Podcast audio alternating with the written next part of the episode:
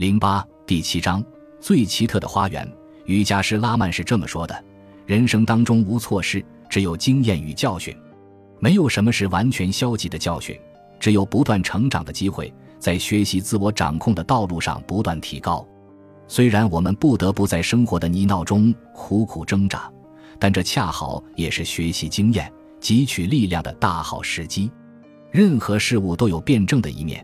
因此，即便是痛苦，也会成为最好的老师。痛苦，我反问他：“没错，如果想战胜痛苦，你就要先经历痛苦。换句话说，除非你经历过人生的低谷，否则怎么可能真正领会站在生命之巅的快乐呢？你明白我的意思了吗？你的意思是说，要想接受好的东西，就必须知道什么是坏东西，是这样吗？”是这个意思，但是我要郑重的建议你，不要动不动就贸然判断一件事情究竟是积极的还是消极的。你最好先去经历它们，赞美它们，并认真从中学习。生活中的每件事都会教你一些东西，它们是你完善内在世界和外在世界的力量。如果没有它们，你就会停滞不前。想一想它们在你生命中起到的作用吧。大部分人的生活之所以经历了突飞猛进的成长，起因都是因为遭遇到最具有挑战性的人生经历。假如结果让你有些出乎意料，也许会让你感到微微的失望。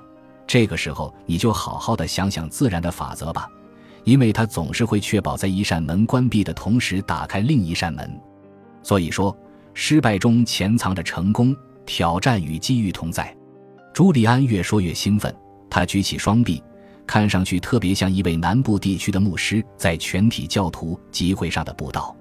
一旦你把这个原则持之以恒地应用到你的日常生活中，以此为标准，努力训练自己的心智，积极地看待每件事情，善于从中汲取力量，那你就会永远忘却那些不必要的烦恼。你将不再是逝去的时光的囚徒，而将成为规划自己未来的设计师。好吧。我想，我基本理解了你的意思。我们生活中遭遇的事件，哪怕结果糟糕透顶，也照样能够从中获益。因此，我应该敞开心灵，从每件事中汲取教训。按照这种方法，我将变得更坚强、更幸福。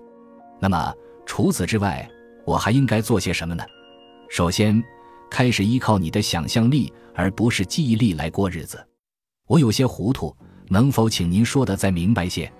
我想说的就是，要想释放你心智的、身体的和灵魂的潜能，首先就得学会扩展自己的想象力。你看，事情通常都会发生两次，第一次是在头脑中形成，接下来才会在现实中发生。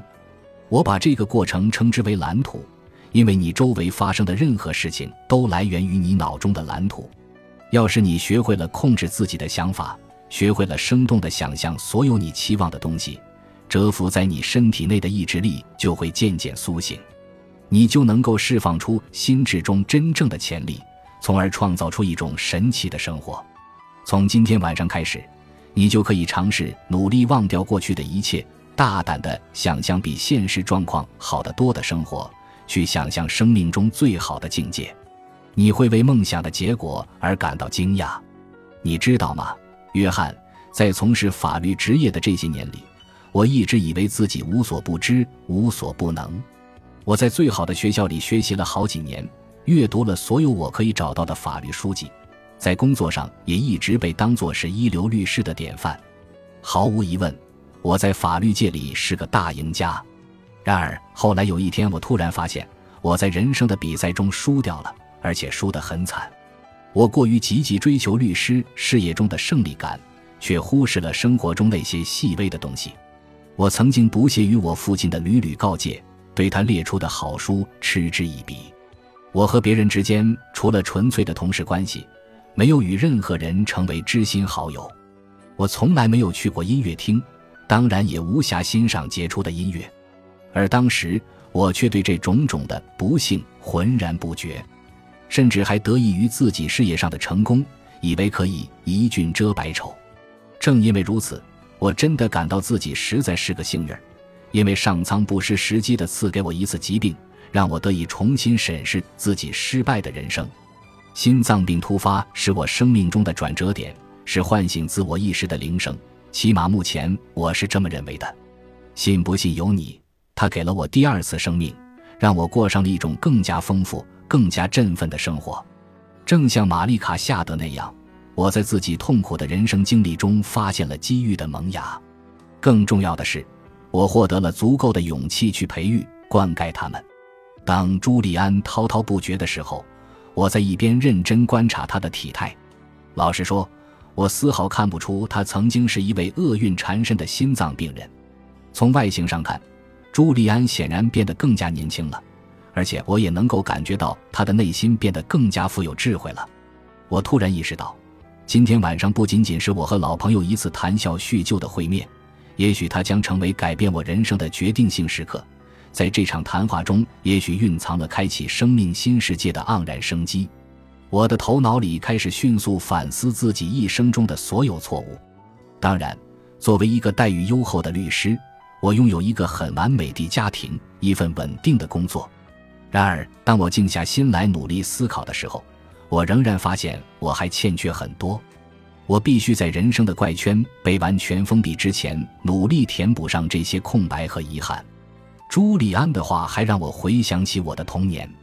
当我还是一个小孩子的时候，我曾经有过很多梦想，不是马丁·路德·金所说的“我有一个梦想”。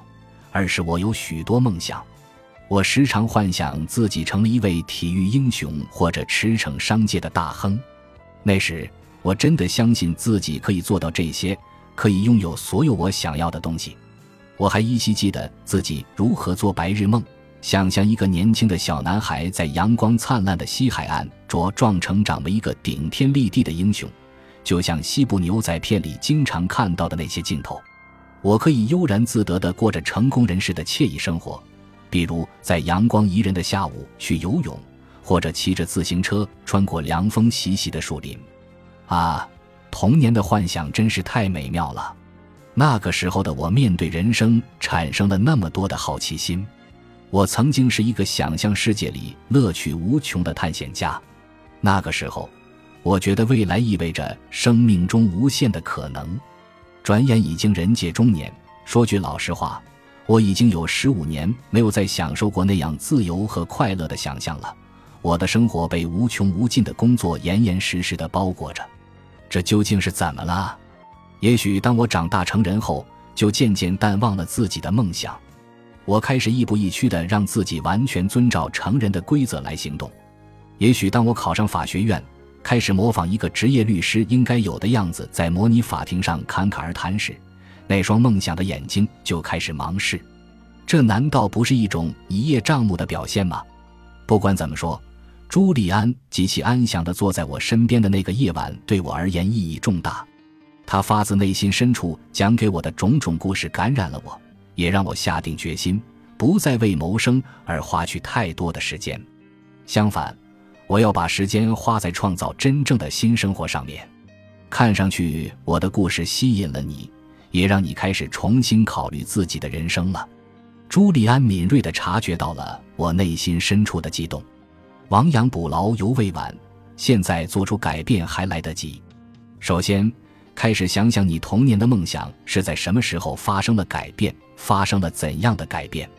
你能否回到童年的想象世界？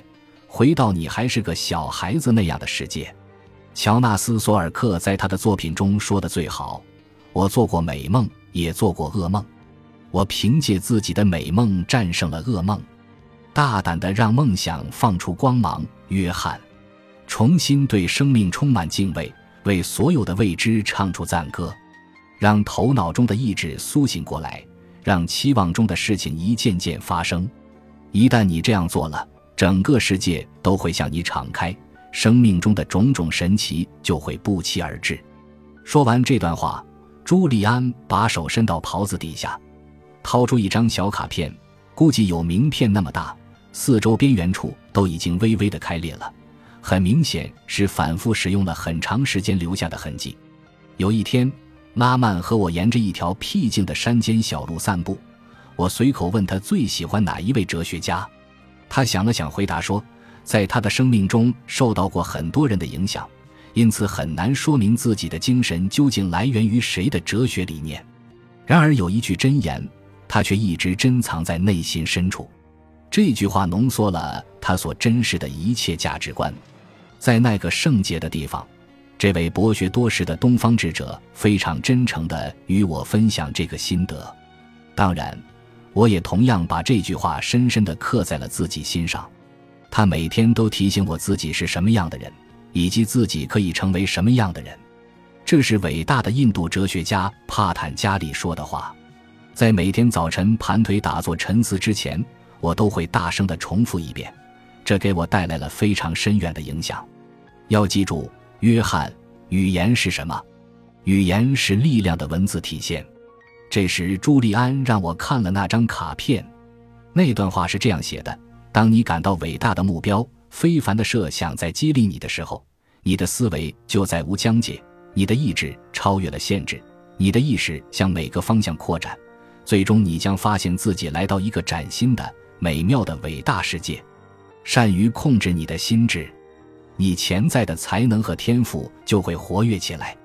你会发现自己成为了比你曾经梦想的伟大人物还要伟大的人。这段话如同醍醐灌顶，就在短短的一瞬间，让我一下子明白了身体活力与心智活力之间的神秘联系。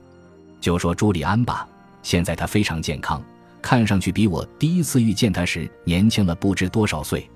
他的身上激荡着昂扬的生命力，表现出无拘无束的自由、热情和乐观的精神。我还能感觉到他的身上发生了很大的改变，而更为明显的是，他的完美转变是从心智的平衡开始的。事实的确如此，外在的成功源于内心世界的成功与充实。通过改变自己的内心世界，朱利安·曼托改变了自己的人生。朱利安，我究竟应该怎样建起这种积极、沉着与振奋的人生态度？我已经墨守成规这么多年。这些惰性让我的心智和勇气都变得有点萎缩了。细想一下，我从不曾控制自己的思维，任由他们在我心智花园的四周飘来荡去，如同荒野上失魂的野鬼。我说。